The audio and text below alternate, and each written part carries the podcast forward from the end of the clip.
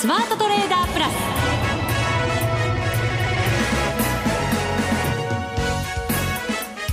全国のリスナーの皆さんこんにちは。内田まさです。ここからの時間はザ・スマートトレーダープラスをお送りしていきます。え今週番組パーソナリティの福永博之さんはロンドンに出張中で番組はお休みです。そこで今週は心強いパートナーといたしまして遠蔵さんこと田代岳さんに来ていただいています。こんにちは。こんにちは。よろしくお願いいたします。お願いします。遠蔵さん、はい、今日なんで株上がらなかったんですか？もう疲労感満載ですね。ねえ。あんなに海外高かったのに。え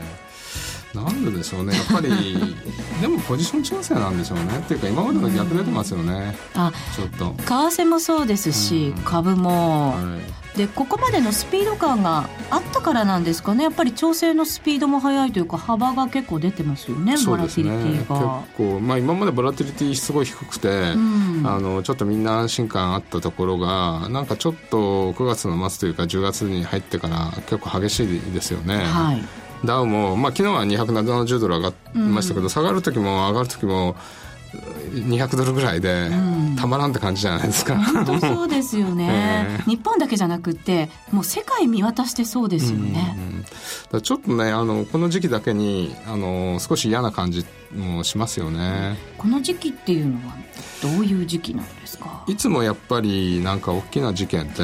9月10月に起こるじゃないですか。そうでした、はい、10月だからなんか、えー嫌な気分で始まるんですよねいつもね、ね、毎年。だからそのロシア危機とかアジア危機とかリーマンショックとか全部9月10月ですし、はい、まあ、それじゃなくてもあの10月ってこ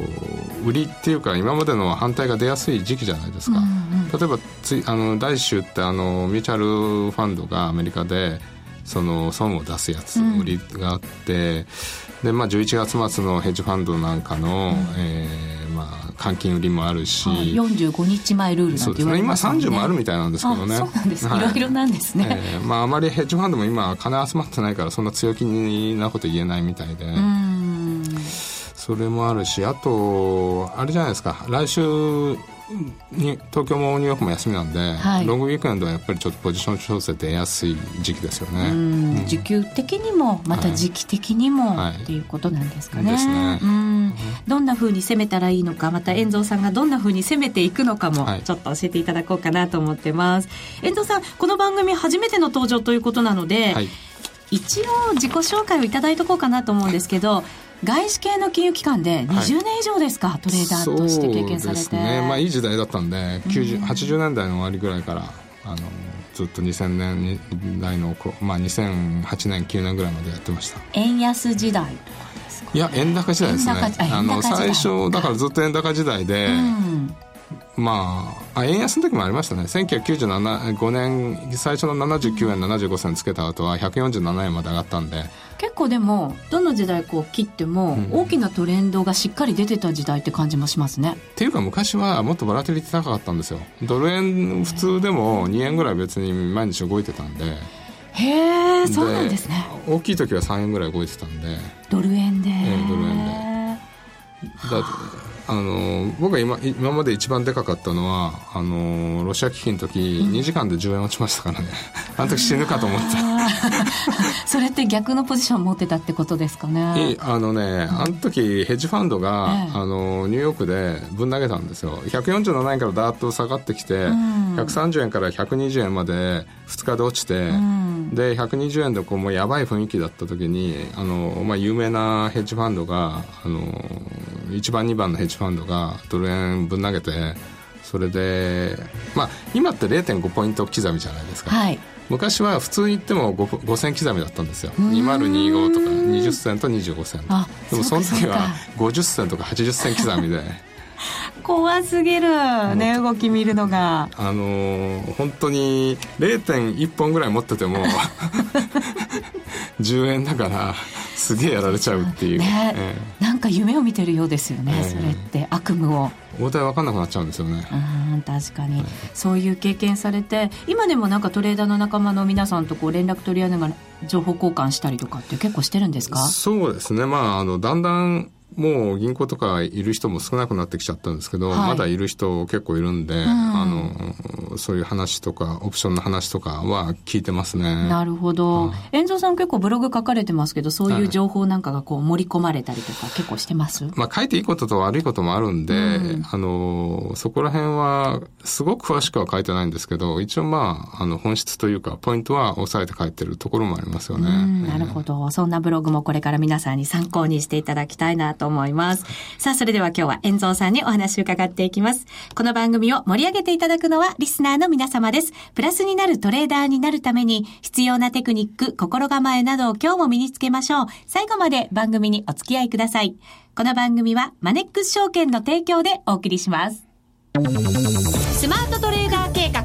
よーい、ドンさあ、それではまずは、為替相場の動向について、遠蔵さんに伺っていきます。今、ドル円が107円68銭から69銭あたり、もう107円のミドルまで来てますよ。そうですね、えー、なんかあの雇用統計でで上がった分で一手コインになっちゃったところありますよね、うん、そうなんですよね。雇用統計でやっぱり110円のその直前の高値抜けなかったってところも結構大きかったんじゃないですか？そうですね。あそこがやっぱり結局110円の手前で切り返しちゃったってところが残念って感じでしたよね。うん。どうでしょうね。ここからの動きもうちょっと調整深くなるんですか？まあ、とりあえず7円の50、40、50あたりっていうのは重要かなと。ここ上がる前に抜けなかったとこですよね。うん、ああ、なるほど、なるほど、えー。最初の高値ぐらいがまあ7円の40、えー、っと、12日の高値が38ぐらいですか。あまあだから40ぐらいなんで、そ、ね,、こで2、3日もんで、うん、えー、っと、9月17日にドンと8円台まで行ったとこなんで、はい、ここ一度止まらないと、うん、えー、っと、6円の70、80ぐらいまでいっちゃいますよね。ああ、ここでだから止まるか止まらないかが、まずは一つ目の大きなポイントになるわけですね。はいはいで、止まらないと、またさらにちょっと下に走る可能性がある。うん、うん、そうですね。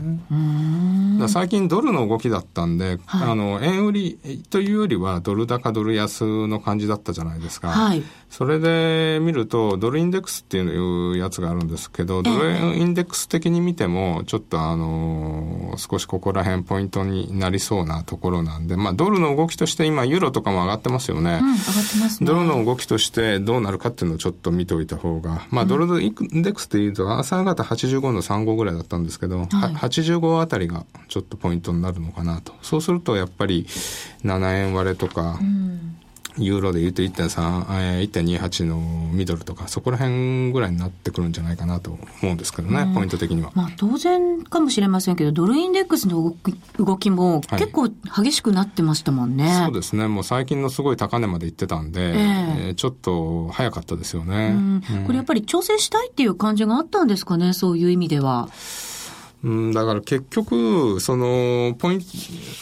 あの、最後のあれって昨日の FOMC だったじゃないですか。はい、議事録が。そう、はい。うん、そこで一番ポイント、別にあの、昨日の議事録はやっぱりややハト派的で株上がってドル安っていう流れだったんですけど、うんはい、一番聞いたのは、やっぱりドル高が米経済の一部に悪影響を及ぼし、長期的なインフレ期待が若干低下するかもしれないって指摘したって、ここだと思うんですよね。はい、今まで、あの、まあ、ルー長官も強いドルは、あの、米国の国益って、まあ、それはちょっと違ったか、あの、いいみたいな話をしてたんですけど、はい、あの、ちょっとやっぱりさすがにドル高懸念が出てきたとこで、調子に乗りすぎてたのが調査になったって感じじゃないですかね。やっぱり行き過ぎたドル高になると、アメリカ企業への影響が大きくなっちゃいますよね。まあいろいろ説があるんですけどね、アメリカはもうすごく世界的にこう、そのなんていうのかな、工場を分散させとかしてるんで、うん、一概に多分ドル高が良くないっていう、あれもないと思うんですけど、はい、やっぱり中間選挙ありますし、うん、そういう意味では、さすがに110円とかって久々の円安ですよね。はい。だから、そういう意味ではちょっと、あの、ドル高懸念っていうのはあるのかもしれないですよね。そうですね。確かに、中間選挙は11月4日ですもんね。うん、そこまでは、あんまりなんか、こう、アメリカの悪い方な動きにはしたくないですよね。どうやったとしても。まあ、ただ日本が、昔だったら結構円安って叩かれたと思うんですけど、あの、今中国じゃないですか。はい。まあ、あんまりなんかドル円関係ないのかなっていう気もしないでもないですよね。確かになんか、ここスピード感持って上がってきた時に、もっとアメリカの要人の人たちがいろいろやんややんや言い出してくるんじゃないかと思ったら、そんなことなかったですね、あんまり。そうですね。やっぱり経済調子いいんだと思うんで、はい、そこら辺が追い風になってて、あんまりそれがフォーカスされなかったですよね。うん。あの、FOMC の時に、はい、イエレンさんのその、まあ、発言があった時に、はい、その時って、ハト派すぎなかったっていうのを、なんかすごく交換されてドル高になりましたよね。今回蓋開けたら議事録は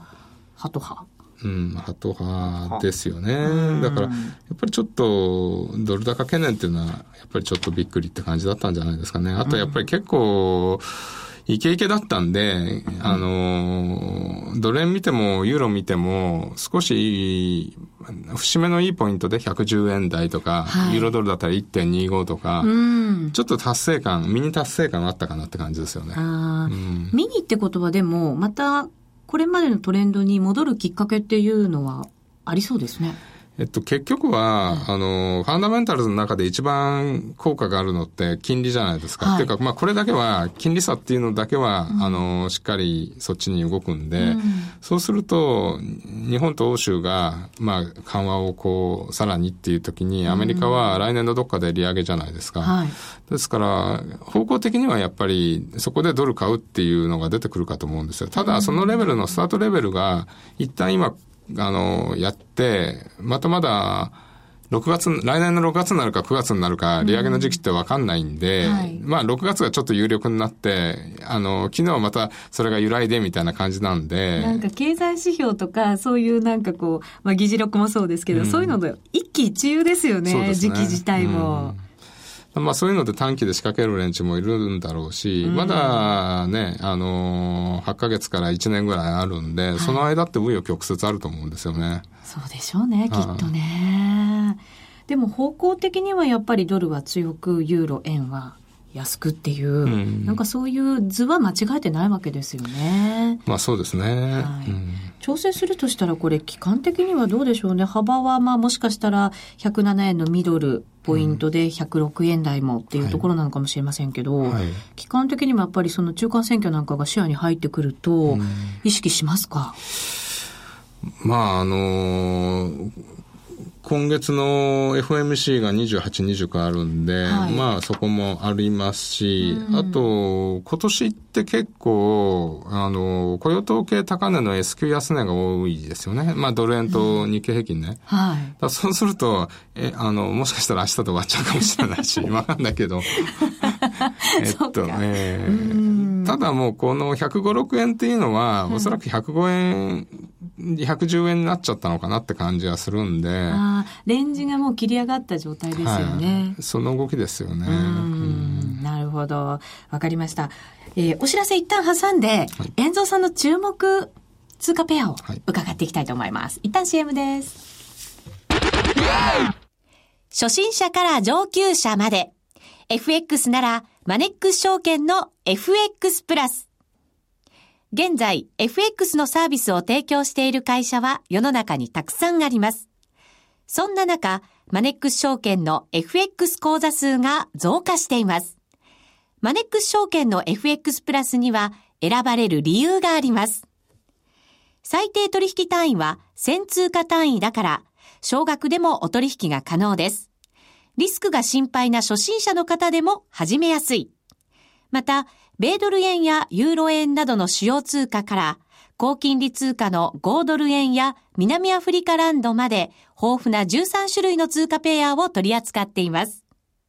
さらに直感的で使いやすい取引ツールをご用意。スマホでもパソコンでも時間や場所を問わず手軽にお取引できます。もちろん為替取引に役立つ投資情報も積極的に提供中。現在、講座開設キャンペーンを実施中。講座開設のお申し込みは、パソコンやスマートフォンから、マネックス証券で検索。まずは FX プラスの使い勝手を堪能してみてください。今すぐお申し込みを。当社の口座開設、維持費は無料です。口座開設に際しては審査があります。FX は予託した証拠金額より多額の取引を行うことができるレバレッジ取引であり、取引対象である通貨の価格や金利の変動により、予託した証拠金額を上回る損失が生じる恐れがあります。お取引の前には必ず、契約締結前交付書面の内容を十分お読みになり、リスク、手数料などをご確認ください。マネックス証券株式会社、金融商品取引業者、関東財務局長金賞第165号。ザ・スマートトレーダープラス。今週のハイライト。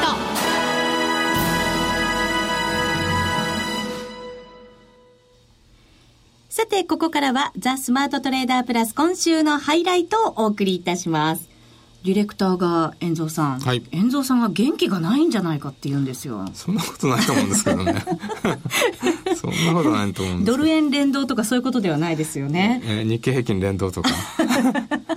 それだったら今日はちょっと元気出ないかもしれないですね。ねさてさて、ここからは注目の通貨ペア教えていただこうと思いますけど、やっぱりドル絡みですか？うんやっぱりドルの相場なんで、ドルで見た方が分かりやすいと思うんですよね。なんか黒線ちょっとまた難しいですよね。そうですね。えー、今はじゃあドルで、はい、主役はドルということで、ドルに注目した方がいいということですね。はい、ドル円、ユーロドルあたりですか、はい、まあ何でもいいと思うんですけどね。ドル円、ユーロドル、うん、5ドル、ニュージーランドみたいな感じで、うん、まあこの4つのどれかこう、で、一番このいいのをやっていくみたいな感じですかね。動きが良くて、取れそうなやつそう、あのー、ドルで動くんですけど、うん、結局なんかそれぞれ材料が、例えばね、先週のニュージーランドだったら、うん、あの、キー、ジョン・キーが、あの、キー首相が、まあ、キー首相ってもともと為替トレーダーだったんですよね。えー、そうなんですか？そうなんですよ。あれ、だから、うん、あの、水準に言及したんですか？発言でも。いや、まあ、その知識あったと思うんですけど、誰から言及したかどうかわかんないですけど、えー、キーさんは、あの、結構有名、有名な人ですよね。へえ、そうなんですね。私知らなかったです。なんか豪邸に住んでるらしくて、SP の人数がすごいらしいですよ。あらまあ、あらまあ、あらまあ、羨ましいですけどね。その、オセアニア、ニュージーランドも含めて、結構降らされてるっていう個人投資家の方多いんですよ。うん、そうですね。うん、だから、その材料がが出てくるんで、あと、やっぱり OG とニュージーランドの関係で、あの、OG が悪いニュース出ると、OG キウイの売りでニュージーランド硬くなっちゃったりとか、はい、あとユーロと OG、ユーロとニュージーランドの関係で、どっちかがこう、あの、買われるんじゃないんですけど、下がりづらかったりする時もあるんで。ね、なんかシーソーみたいですよね。どっちかが上がって、どっちかが下がるみたいな。うん、そういうのを見ながら、うん、あのー、まあ、ドル買いになったり、ドル売りになったりしていくみたいなのがいいかなと思うんですよね。うん、ニュージーランドだと、対ドルで見ると、今こう、はい足元固めて、ちょっとずつ上に行きたがってる感じになってきましたけど。まあ、あの、全部そうですよね、今。あの、タイ、タイドルで。えー、まあ、この0.77まで突っ込んで、ここもちょっといいとこで今、まあ、0.8、の前半ぐらいですよね。0.8の、0.80の30、40ぐらい。はい、あの、まあ、50、60ぐらいか。落ちる前、このドスンと行く前の、このレベルがもし止まるようだったらそこを売ってみてもいいかなと、あのいう感じですよね。やっぱりまだ下なんですね。うん、だからどこまで戻るかだと思うんで、うん、あのこれもっと本格的に戻るとすると結構長引くかもしれないんですけど、基本はやっぱりどっかでドル買いしたいという感じはしますけどね。はい、ニュージーランドだってもしかしたら利上げの方向にあるかもしれない通貨だと思ってるんですけど、うん、それにしちゃ弱いですね。やっぱりその、まあ、いろいろね、ファン、あの、本当にあの、入札とかもあるし、まあ、なんといっても、あの、ニュージーランドもオーストラリアドルも上がると、通貨当局というか、あの、政府が、口先介入してくるんで、これがあるうちは、なんかあの、やっぱり安心して買えない部分ってありますよね。なんでね、あの口先介入がそんなに効果を出すのかがよくわかんないんですよね。うん、やっぱり市場が小さいですし、その、まあ、そういう意味でじゃあ、ユーロとかドル円と違って、あのの、割と、まあ、操作しやすいとまでは言わないですけど、だって、8月のあの、介入した、あの、数字も、数値も言いましたよね、あの0.65って言った時に、はい、5億ニュージーランドドルなんで、5億ドルってあのー、500本ぐらい、うん、だから、まあ、ドル円とかの介入だったら、その、5兆円とかやっちゃうわけだから。そうですね。桁が違っちゃいますもんね。そう。だからまあそういう意味では、割とその、当局のそういう意思が、こう、割と伝わりやすいというか、マーケットが小さい分、やりやすい部分もありますよね。なるほど。はいユーロに関してはどうですか？ユーロドルだと、これも同じような形で、今、戻りたがってる感じですけど、戻りってどのあたりまで考えておけばいいんですかね？みんなやっぱり同じような動きになってますよね。同じですね、チャートで見ると。はい、すごい目先的に言うと、短期で言うと1.28の50、60ぐらい。あまあ、ここ、はい、落ちる前のところ、うん、そこを抜けちゃうと、うん、高値が1.3戻れなかったんで、そこですよね。1.3やっぱり、あの、ドスンと落ちたのが、これが9月4日か。9月4日1.3抜けたんで、はい、その後の戻り高値って1.3抜けられなかったんで、そこですよね。で、結局、だから1.25のとこでオプションバリあったみたいなんで、それを粉砕して、一回達成感があって、今戻してる。で、上値こう試しに行って、まあ、1.28台で終わるのか、1.3とこまで行くのか。まあ、それ1.25、1.3の、まあ、レンジですよね。うん。本当にどれも同じような形してるので、はい、節目とかそういうものって、ちょっと分かりやすかったりしますね。そうですね。えー、割とその戻って止まってたところをちょっと一旦売ってみてとかやって、えー、まあ、この流れってまたちょっと何かのきっかけで変わると思うんで、えー、まあ、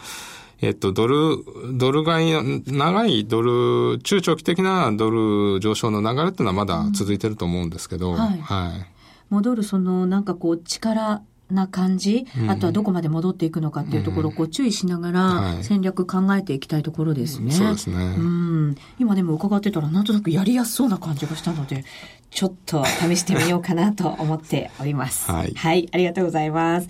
えー、この後は今週のミッションです。みんなで参加今週のミッション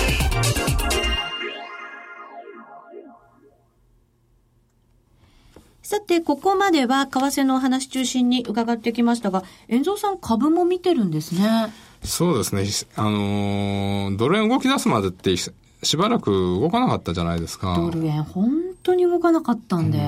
結構ドル円ってそういう通貨なんですよね。